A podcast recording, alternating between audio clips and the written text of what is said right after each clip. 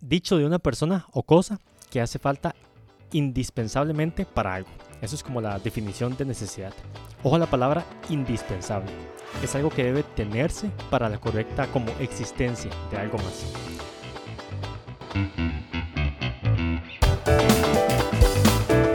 Hola, hola, bienvenidos a Lunes Existenciales, el podcast donde analizaremos historias y hechos cotidianos para intentar aprender un poco más sobre nosotros mismos y los demás.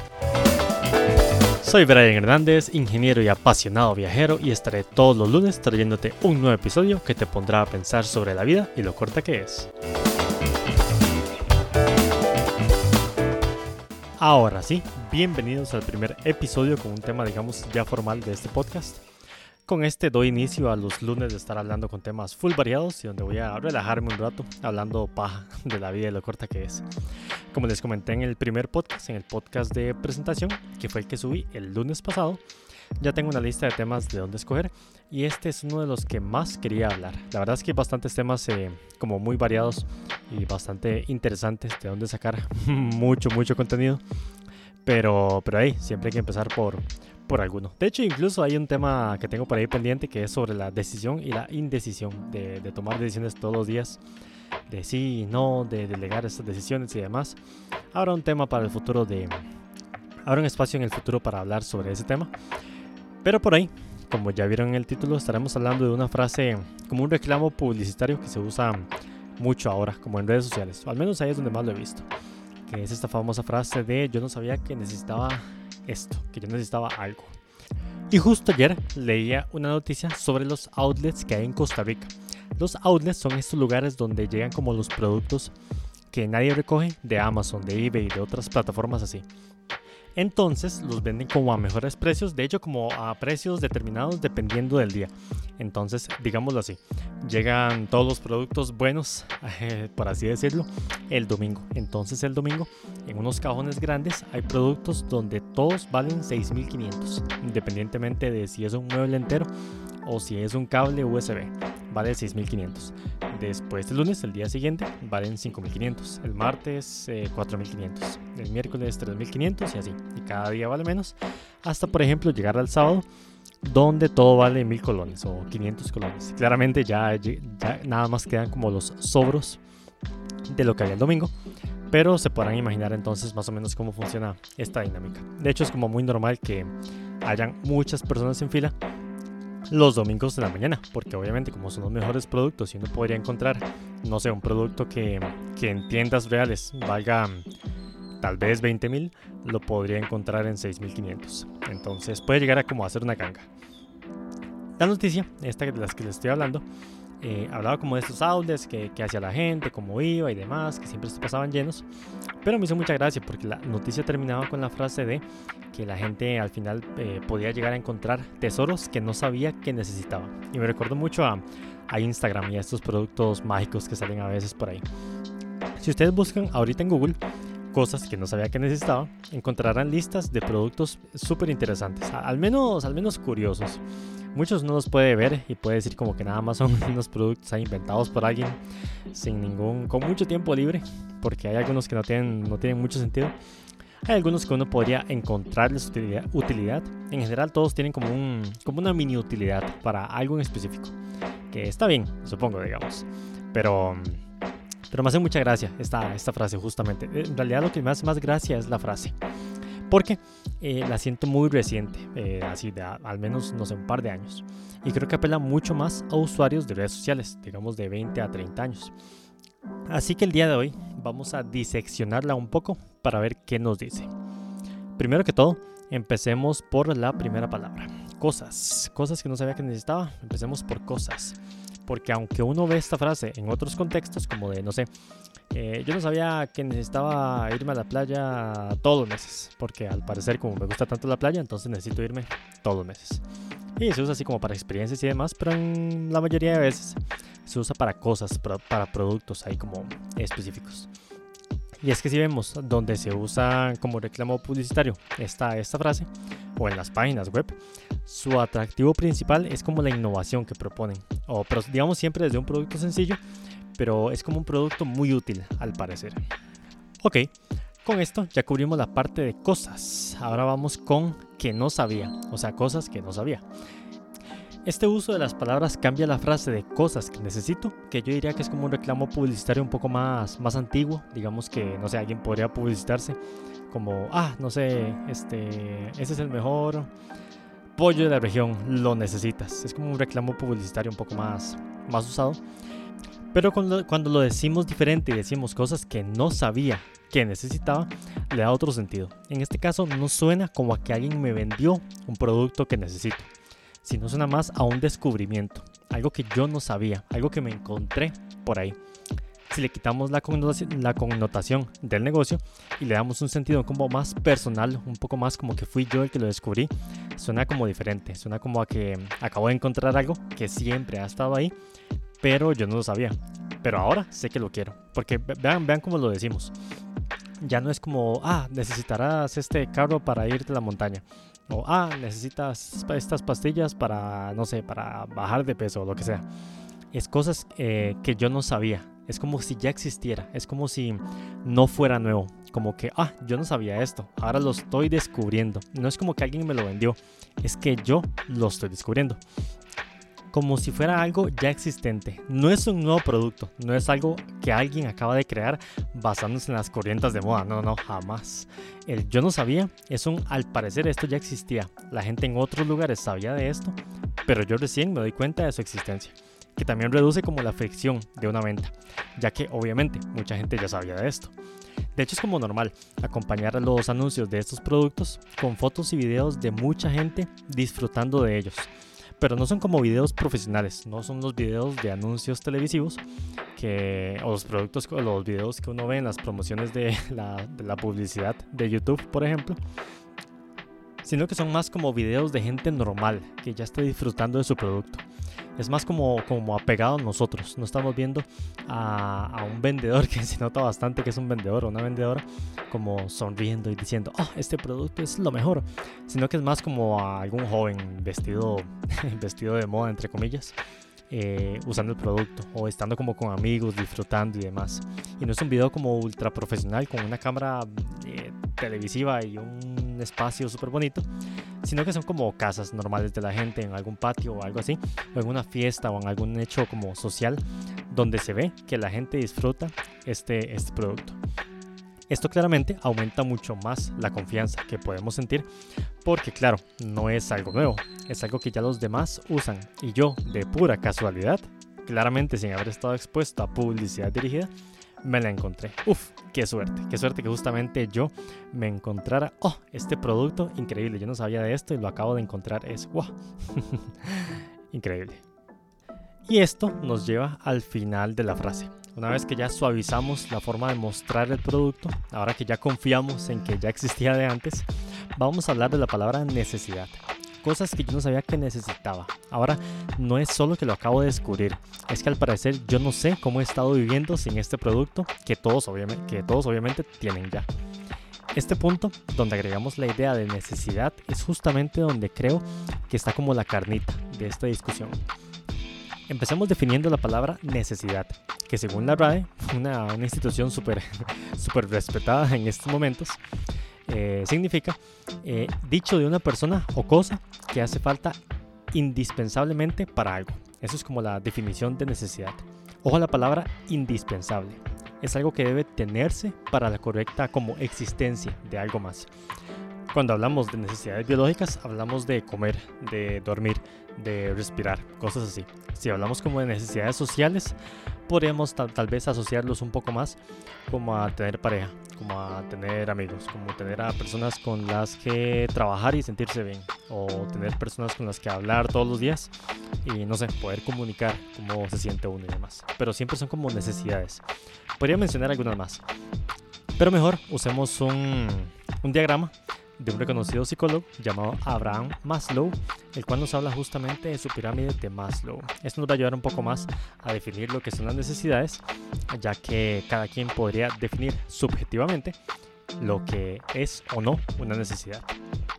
Voy a hablarles de esta pirámide, sin embargo, obviamente eh, hay que considerar como mil variables y las personas tienen condiciones eh, sociales, contextuales, eh, de todo tipo diferentes que obviamente afectan a que esta pirámide se aplique más o menos. Pero la pirámide está compuesta por cinco, cinco partes. Digamos que va de abajo hacia arriba, donde la parte de abajo es la base y la parte de arriba es como la autorrealización. Entonces, eh, en buena teoría, la propuesta de este psicólogo llamado Abraham Maslow es que uno debería estar cumpliendo sus necesidades de abajo para arriba. Entonces empezamos por nuestras necesidades fisiológicas, después las de seguridad, después las de afiliación, después las de reconocimiento y finalmente llegamos a la autorrealización. Empezamos obviamente con la parte más de abajo, que serían las fisiológicas, que son como respirar, alimentarse, descansar, el sexo y la homeostasis, que es como estar bien en general. Bueno, hay una, hay, una, hay una definición mucho más científica de homeostasis, pero esto incluso puede ser un tema para otro podcast. La parte de seguridad, que es como la segunda, como el segundo, el segundo step, el segundo, la segunda, el segundo, ¿qué? El segundo escalón en esta, en esta pirámide, habla de la seguridad física, la seguridad de empleo, de recursos, la seguridad moral, la seguridad de salud, la seguridad de estar bien saludable eh, la seguridad también de propiedad privada. Ya estamos viendo que ya son cosas un poco más... A ver, no es como que lo necesitamos para estrictamente estar vivos, pero definitivamente dan bastante paz como para empezar a hacer un montón de cosas. Esta es la base, base, base de la pirámide. Después, en la parte de afiliación, podemos hablar de amistad, afecto, intimidad sexual y demás. Después llegamos al step de reconocimiento, donde tenemos ya como eh, logros o necesidades más más específicas. Tenemos aquí el autorreconocimiento, la confianza, el respeto y el éxito. Y finalmente, una vez que ojalá tengamos todas estas todos estos escalones cubiertos, podemos llegar a la punta de la pirámide, que es la autorrealización, donde hablamos de moralidad, creatividad, espontaneidad, falta de prejuicios, aceptación de hechos y resolución de problemas. Podemos ver entonces que empezamos desde las necesidades más fisiológicas, respirar, comer y descansar, cosas súper básicas para estar vivo, y llegamos hasta la punta donde tenemos falta de prejuicios, aceptación de hechos, resolución de problemas, ya son como cosas muy específicas, como ya logros ya más allá. Entonces, Maslow proponía que deberíamos intentar cubrir estas necesidades de abajo para arriba, para llegar a ser una, una persona, digamos, balanceada. Él también propone que cuando eh, ya estamos intentando cumplir necesidades que están un, poco más arriba, arriba, pero tenemos necesidades abajo que no están cubiertas, genera como desbalances o genera como problemas, porque si una necesidad que está más abajo no está cumplida, entonces las de arriba como que tiemblan. Entonces está muy bien, por ejemplo, tener una seguridad física, tener una casa eh, y tal vez tener una familia y estar bien, pero si no podemos comer, tenemos problemas, porque tal vez para adquirir otros, otras de estas necesidades ya más arriba, como autorrealización y demás, tal vez comer sea, sea importante. Aquí también, por ejemplo, podemos mencionar que descansar está hasta abajo. Entonces, eh, veamos aquí cómo Maslow incluso lo pone abajo, abajo en la parte de fisiológicas. Porque también por ahí se escuchan mucho esos comentarios de, oh, de, ¿para qué dormir si hay que trabajar? O dormir poco para producir mucho. Y si estamos intentando llegar como a un punto de éxito donde nos sentimos autorrealizados, definitivamente descansar es parte de ello. Y ojalá como cumplir estas necesidades diariamente haría que tengamos como una vida bastante plena, ya que tendríamos siempre las necesidades cubiertas. Obviamente esto no es, esto es súper ideal, más lo propone como, como su pirámide, digamos, pero es muy ideal. No, es, cuesta mucho, digamos, llegar hasta ahí o no. Eh, ya eso lo definirá cada quien. Pero lo que digo es que es como una propuesta de él. Y ahora, ahora que ya tenemos eh, toda esta introducción de la frase, yo no sabía que necesitaba esto. Y tenemos esta explicación de qué es la pirámide de Maslow. Nos podríamos preguntar entonces qué tienen que ver eh, estas dos cosas. Para mí es justamente en la idea que tenemos de necesidad. Porque sería muy fácil señalar que estos productos realmente no son necesarios, como uno de estos dobladores de ropa, que creo que alguna vez vi uno en, en un episodio de The Big Bang Theory, algún, algún día creo. O un flotador para poner bebidas y comida en una piscina, que uno los ve como en estos videos de Instagram donde está esta persona perfecta que está en una piscina y le tiran una, un sushi en la piscina y va y se come el sushi mientras está en la piscina y, oh, y cosas así. Cuando los vemos en un video o imagen, podemos inmediatamente pensar que estaría como curioso tenerlos, como para hacer nuestra vida más fácil o más elegante o más lo que sea. Sin embargo, no los estamos viendo como productos. Creo que ahí es exactamente el detalle. Eh, de la parte que es un reclamo publicitario, que al mostrar de forma idealizada un producto y verlo más como un descubrimiento que como una publicidad, estamos cayendo justamente en esta pequeña trampa del, del consumismo. Aquí igual podríamos ponernos a hablar sobre consumismo, sobre nueva publicidad, sobre redes sociales, sobre necesidades y muchos temas más que podríamos explorar tal vez en otros episodios. Pero mi objetivo el día de hoy, como para, para ir entre comillas cerrando, entre comillas, sería poner sobre la mesa este balance entre necesidad y consumo. Hace poco de hecho veía un video de un filósofo español que nos preguntaba si será que cubrimos nuestras necesidades con el consumo de productos o son los productos los que nos, crean necesidades que después necesitamos saciar a través del consumo de esos productos. La forma en la que interpretamos esto puede ser clave en nuestro diario vivir, pero clave en serio, ya que como ya lo vimos en la pirámide de Maslow, tener necesidades no cubiertas puede traer como desbalances, puede traer como problemas. Pero si aumentamos la cantidad de necesidades, no se volvería como más difícil saciarlas todas. En realidad no, cualquier persona podría decir, mira, no, es que tomar café, todo bien. O mira, ahora tengo la necesidad de... Ah, necesito tomarme este medicamento, pero es como medicina alternativa, pero lo necesito definitivamente. Ok, está bien. Eh, ah, mira, es que ahora necesito definitivamente ir todas las mañanas a las piscinas o si no, no me siento contento en el día. Eh, está bien. Pero ¿qué tal si vamos aumentando esa cantidad de necesidades? ¿Qué tal si eh, por ejemplo, algún día veía un video también sobre, sobre estas rutinas mañaneras. Entonces, que la gente dice que, mira, si sigues esta rutina mañanera de cinco pasos y te levantas a las 6 de la mañana, te tomas un vaso de agua y haces media hora de ejercicio y haces, escribes cosas y haces así, va a salir todo perfecto. Puede que sí, mm, puede que no. Si agregamos todo esto a nuestras necesidades, la cantidad de necesidades definitivamente aumenta, porque no es como que, a ver, si entre más necesidades tenemos, más tenemos que cubrir. De hecho, como lo acabo de mencionar, algo tan sencillo puede ser como tomar café, que muchas personas necesitan tomarlo a diario o tienen como dolores de cabeza si, si, no, si no toman café o como tomarse una Coca-Cola, siempre con el almuerzo, que uno conoce siempre a alguna persona que no puede almorzar si no, tiene, si no toma coca. Muchas de estas necesidades son adquiridas en realidad por el consumo de esos productos. Justamente porque los productos a veces tienen em, sustancias que ayudan a que sean un poco más adictivas, hay, hay también productos que son socialmente aceptados y que socialmente como que uno cree que ayudan digamos, tener como cierto estatus. Es como muy normal, obviamente, que uno se va a ir de fiesta y muchas veces llevar algo de alcohol. Pero ahora es como algo muy asumido, ya, bueno, ya claramente después de los 18 años.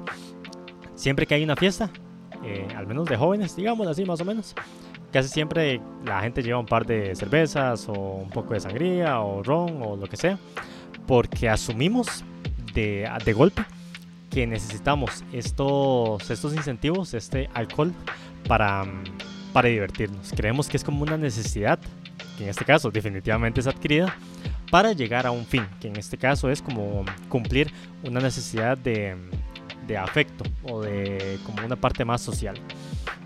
Entonces, si agregamos más productos a estas necesidades reales o inducidas a nuestra vida, ¿qué tendríamos que dar a cambio? Porque lo primero claramente es dinero, pero eso ya lo sabemos. Pero lo segundo más importante yo diría que es la libertad, que aquí igual podríamos ponernos a hablar un montón. Porque si ocupamos más tiempo y más dinero cubriendo necesidades inducidas, es claro que tendremos menos dinero y menos tiempo para invertir en necesidades reales o en preferencias personales reales, porque también está ahí. Hay algunas, que hay algunas cosas que son necesidades y hay algunas que son preferencias. Y está todo bien. Obviamente en realidad podría mencionar algo muy sencillo. Por ejemplo, yo soy, yo fácilmente me muevo en bus eh, por todo el país. Pero hay gente que prefiere no moverse en bus. Alguna vez hice una pregunta en Instagram de, de si tuvieran que, por ejemplo, ir a la playa. Y las opciones son o ir a la playa en bus o no ir. Hay mucha gente que diría, mira, me sentiría mucho más cómodo yendo en carro, pero no hay problema si voy en bus. Pero hay otras, hay otras personas que dirían, eh, no, mira, es que si voy en bus, prefiero no ir. Entonces ya eso es como una preferencia y con las preferencias todo bien en realidad, porque ya ahí todos somos diferentes, todos tenemos nuestros contextos, todos tenemos nuestras situaciones y las preferencias que tengamos, ya en ese sentido, vean que ya no está como asociado a un producto o ya no está como asociado a algún reclamo publicitario en especial, sino que ya es como una preferencia mía de cómo quiero que se desenvuelva, como preferiría que esto fuera así o así. La cosa es que si abrazamos estos productos con mensajes de cosas que no te pueden faltar en la vida, estamos definitivamente delegando la tarea de decidir en qué usamos nuestros recursos a alguien más. En este caso, a alguien que quiere nuestro tiempo o dinero. O, ya para ser muy específico, la persona que está haciendo la, la publicidad. Si dejamos que, por ejemplo, los mensajes de, ah, este producto definitivamente lo necesito. Y yo abrazo esa, esa frase o yo abrazo ese producto y yo pienso, mira, sí, acabo de ver esto, parece que las personas que lo usan eh, se sienten mejor o ya es, les cambió la vida en internet. Definitivamente ahora, definitivamente ahora lo necesito. vean cómo ya, ya, ya cambia la cosa.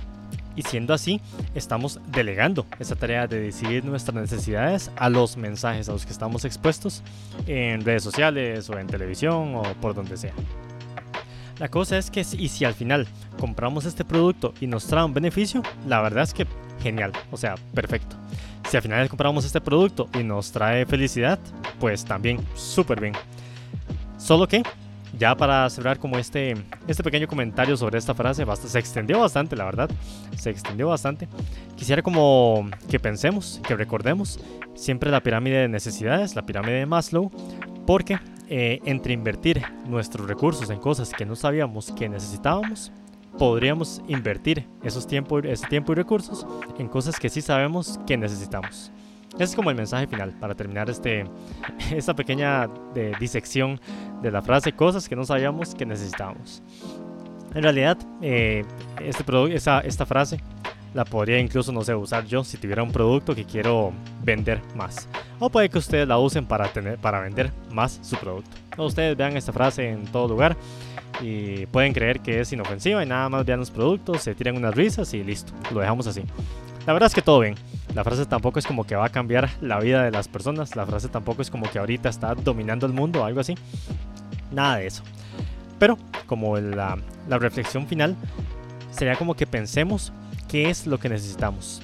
Si lo que necesitamos al final fue inducido por publicidad, si fue inducido por un producto, si son necesidades reales que tenemos, si las necesidades son contextuales, eso también es, es, un súper tema, pensar las necesidades que tenemos por contexto, por clase social, por el lugar en el que vivimos. Por ejemplo, hay personas con menos recursos, pero si viven lejos ocupan definitivamente un carro. Alguien con más recursos, pero en una ciudad puede que no ocupe carro y demás. O sea, imagínense en todas las, los vértices de este tema. Entonces, sí, creo que eso sería. De eso quería hablarles el día de hoy, eh, en lunes existenciales. El tema justamente de necesidades a mí me encanta. Eh, también el tema de la libertad. Pero de la libertad hablamos un poco menos. Eh, creo que en el podcast de hoy fue un poco más sobre necesidades. el tema de necesidades plus libertad para mí es como, wow, es grandísimo. Posiblemente saque más temas donde hable sobre necesidades, hable sobre libertad, hable sobre qué significan para mí, qué dicen los estudios, qué dicen los psicólogos, qué dicen los filósofos, qué dicen algunos libros, qué dicen de todo. Hay bastante de dónde sacar para hablar sobre este tema. Entonces, al menos en, en este episodio de hoy, exprimimos o usamos como ejemplo esta pequeña frase, este pequeño reclamo publicitario para hablar de, de cositas, de cositas. La pirámide de Maslow también es como un... ¿Como un qué? Como un gráfico que se usa mucho, no solo para hablar de necesidades, sino también para hablar, por ejemplo, de la parte de, negocios. Entonces se habla de que, por ejemplo, si, si, tenemos productos que atacan a las necesidades que están más abajo, es más probable que la gente compre los productos porque eh, hay mucho más personas que quieren cumplir, hay muchas más personas que quieren cumplir sus necesidades más básicas que las necesidades más específicas. Entre que me vendas una hamburguesa cuando tengo hambre y que me vendas un curso de autorrealización cuando estoy medianamente bien, pues posiblemente voy a comprar la hamburguesa, porque cubrir la necesidad fisiológica siempre va a estar primero que una necesidad ya un poco más elevada, como la, como no sé, como resolución de conflictos o algo así. En fin, esto sería por el día de hoy. este sería el primer episodio de Lunes Existenciales. Eh, espero que les haya gustado. Cualquier comentario que tengan, espero que me lo puedan mandar al Instagram o al Telegram o a cualquier lugar. Ahí los voy a dejar en la, en la descripción de este, de este, de este podcast. este comentario suena como muy a YouTube. La gente siempre dice, oh, déjame un tal en los comentarios y suscríbete y cosas así. Pero eh, pero sí, si tienen alguna recomendación de algún tema o quieren participar o me dicen, hey Brian, ¿te acuerdas cuando habíamos hablado de aquella cosa? aquella cosa? ¿Qué tal si lo hablamos en un podcast? Posiblemente te diga que sí. Y que le demos viaje, porque estaría bastante, bastante chido. En fin, eso sería el primer episodio, el primer segundo episodio. Espero que lo hayan disfrutado y espero que me puedan oír el próximo lunes. Chao, chao. Muchas gracias por escuchar este episodio. Recuerda investigar sobre los temas que se hablan para formar tu propio criterio. Y si tienes algún pensamiento, puedes dejarlo en los comentarios. Largo es el camino de la enseñanza por medio de la teoría, breve y eficaz por medio de la práctica. Seneca.